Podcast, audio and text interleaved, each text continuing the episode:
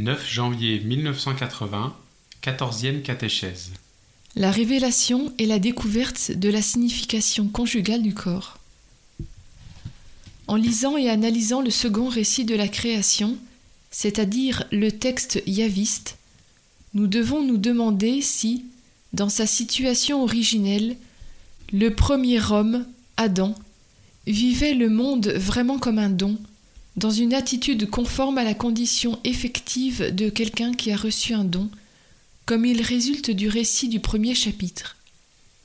En fait, le second récit nous montre l'homme dans le jardin d'Éden, mais il faut noter que, même dans cette situation de félicité originelle, le Créateur lui-même, Dieu Yahvé, puis l'homme également, au lieu de souligner l'aspect du monde comme don subjectivement béatifique, créé pour l'homme, relève que l'homme est seul. Nous avons déjà analysé la signification de la solitude originelle. Il est toutefois nécessaire à présent de noter que, pour la première fois, se révèle clairement dans ce bien une certaine lacune. Il n'est pas bon que l'homme soit seul. Dit Dieu Yahvé. Je veux lui faire une aide. Le premier homme affirme la même chose. Après avoir pris à fond conscience de sa propre solitude, au milieu de tous les êtres vivants sur la terre, il attend aussi une aide qui soit semblable à lui. En effet, aucun de ces êtres n'offre à l'homme les conditions de base permettant d'exister avec lui dans un rapport de don réciproque. Ainsi donc, ces deux termes, l'adjectif seul et le substantif aide, semblent constituer véritablement la clé pour comprendre, au niveau de l'homme, l'essence même du don comme élément existentiel inscrit dans la vérité de l'image de Dieu. En effet, le don révèle pour ainsi dire une caractéristique particulière de l'existence personnelle, ou mieux, de l'essence même de la personne. Quand Dieu y avait dit Il n'est pas bon que l'homme soit seul, il affirme que seul l'homme ne réalise pas entièrement cette essence. Il ne la réalise qu'en existant avec quelqu'un, et encore plus profondément, plus complètement en existant pour quelqu'un. Cette norme de l'existence comme personne est, dans le livre de la Genèse, démontrée comme caractéristique de la création, précisément par la signification de ces deux termes, seul et aide. Ce sont eux qui indiquent combien fondamentales et constitutives sont pour l'homme la relation et la communion des personnes. Communion des personnes signifie exister l'un pour l'autre, dans une relation de don naturel. Et cette relation est précisément la conclusion de la solitude originelle de l'homme. Cette conclusion est béatifique dans son origine. Elle est indubitablement implicite dans la félicité originelle de l'homme, et elle constitue précisément cette félicité qui appartient au mystère de la création faite par amour, c'est-à-dire qu'elle appartient à l'essence même du don créateur.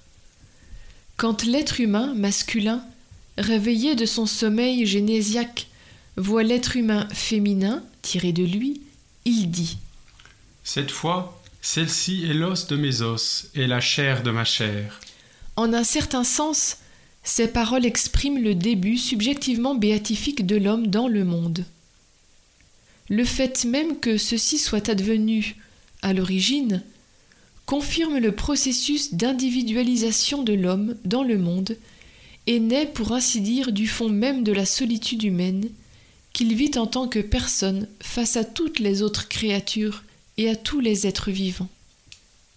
Cette origine appartient donc elle aussi à une anthropologie adéquate et peut toujours être vérifiée sur la base de celle-ci. Cette vérification purement anthropologique nous conduit en même temps au thème de la personne et à celui du corps-sexe. Cette contemporanéité est essentielle. Si nous traitions en effet du sexe sans la personne, le caractère adéquat de l'anthropologie qui ressort du livre de la Genèse disparaîtrait entièrement. Et dans notre étude théologique se trouverait alors voilée la lumière essentielle de la révélation du corps qui, dans ses premières affirmations, transparaît si nettement. Il y a un lien très fort entre le mystère de la création, en tant que don qui jaillit de l'amour, et cette origine béatifique de l'existence de l'être humain, comme homme et femme, dans toute la vérité de leur corps et de leur sexe, qui est simplement et purement la vérité d'une communion entre les personnes. Quant à la vue de la première femme, le premier homme s'est écrié Elle est l'os de mes os et la chair de ma chair. Il affirmait simplement l'identité humaine des deux êtres. En s'exclamant ainsi, il semblait dire Voilà un corps qui exprime la personne. Selon un précédent passage du texte yaviste, on peut également dire Ce corps révèle l'âme vivante, que l'homme devint lorsque Dieu y avait insuffla la vie en lui. Selon un précédent passage du texte yaviste, on peut également dire Ce corps révèle l'âme vivante que l'homme devint lorsque Dieu y avait insuffla la vie en lui, ce qui fut le début de sa solitude face à tous les autres êtres vivants. C'est précisément du fond de cette solitude originelle que l'homme émerge maintenant dans la dimension du don réciproque, dont l'expression, qui pour cela même est une expression de son existence comme personne, est le corps humain dans toute la vérité originelle de sa masculinité et féminité. Le corps, qui exprime la féminité pour la masculinité et vice-versa, la masculinité pour la féminité, manifeste la réciprocité et la communion des personnes. Il l'exprime dans le don comme caractéristique fondamentale de l'existence personnelle. Voilà ce qu'est le corps, un témoin de la création en tant que don fondamental, donc un témoin de l'amour comme source dont est né le fait même de donner. La masculinité-féminité c'est-à-dire le sexe, est le signe originel d'une donation créatrice, d'une prise de conscience de la part de l'être humain, homme-femme, d'un don vécu, pour ainsi dire de la manière originelle. C'est avec cette signification-là que le sexe prend place dans la théologie du corps. Cette origine béatifique de l'être et exister, de l'homme comme homme et comme femme, est liée à la révélation et à la découverte de la signification du corps qu'il convient d'appeler conjugal. Si nous parlons de révélation et en même temps de découverte, nous le faisons en relation avec la spécificité du texte yaviste, dans lequel le fil théologique est également anthropologique, et même apparaît comme une certaine réalité consciemment vécue par l'homme, nous avons déjà constaté que les paroles qui expriment la première joie de la venue de l'être humain à l'existence comme homme et femme sont suivies immédiatement par le verset qui établit leur unité conjugale, puis par celui qui atteste la nudité de chacun d'eux, qui n'en ont aucune honte l'un vis-à-vis de l'autre. C'est précisément cette confrontation significative qui nous permet de parler de la révélation et en même temps de la découverte de la signification conjugale du corps dans le mystère même de la création. Cette signification, en tant que révélée et également consciente, vécue par l'homme, confirme à fond que le don créateur qui jaillit de l'amour a pénétré la conscience originelle de l'homme, devenant expérience de don réciproque, comme on s'en aperçoit déjà dans le texte ancien. Cette nudité de nos premiers parents, dépourvue de toute honte, semble en témoigner également, peut-être même de manière spécifique. Genèse de 24 parle de la finalité de la masculinité et féminité de l'être humain dans la vie des époux géniteurs.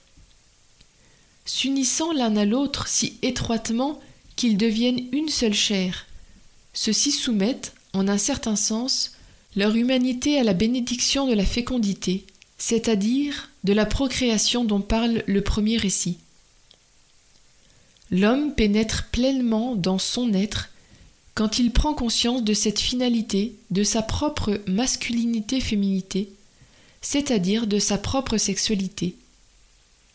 En même temps, les paroles de Genèse 2, 25 Tous deux étaient nus et ils n'en avaient aucune honte semblent ajouter à cette vérité fondamentale de la signification du corps humain, de sa masculinité et féminité, une autre vérité non moins essentielle et fondamentale. Conscient de la faculté créatrice de son propre corps et de son propre sexe, l'homme est en même temps libéré de la contrainte de son propre corps et sexe. Cette nudité originelle, réciproque, et en même temps dépourvue de toute honte, exprime cette liberté intérieure de l'homme. Est-ce la liberté de l'instinct sexuel? Le concept d'instinct implique déjà une contrainte intérieure, analogue à l'instinct qui stimule la fécondité et la procréation dans tout le monde des êtres vivants. Il semble toutefois que les deux textes du livre de la Genèse, le premier et le second récit de la création de l'homme, relient suffisamment la perspective de la procréation à la caractéristique fondamentale, dans un sens personnel, de l'existence humaine. Par conséquent, l'analogie du corps humain et du sexe par rapport au monde des animaux, que nous pourrions appeler analogie de la nature, telle qu'elle ressort des deux récits, bien que de façon différente, est également élevée en un certain sens au niveau d'image de Dieu et au niveau de personne et de communion entre les personnes. Il faudra encore consacrer d'autres analyses à ce problème fondamental. Pour la conscience de l'homme, pour l'homme contemporain également, il est important de savoir que dans les textes bibliques qui parlent de l'origine de l'homme se trouve la révélation de la signification conjugale du corps. Mais il est encore plus important d'établir ce qu'exprime proprement cette signification.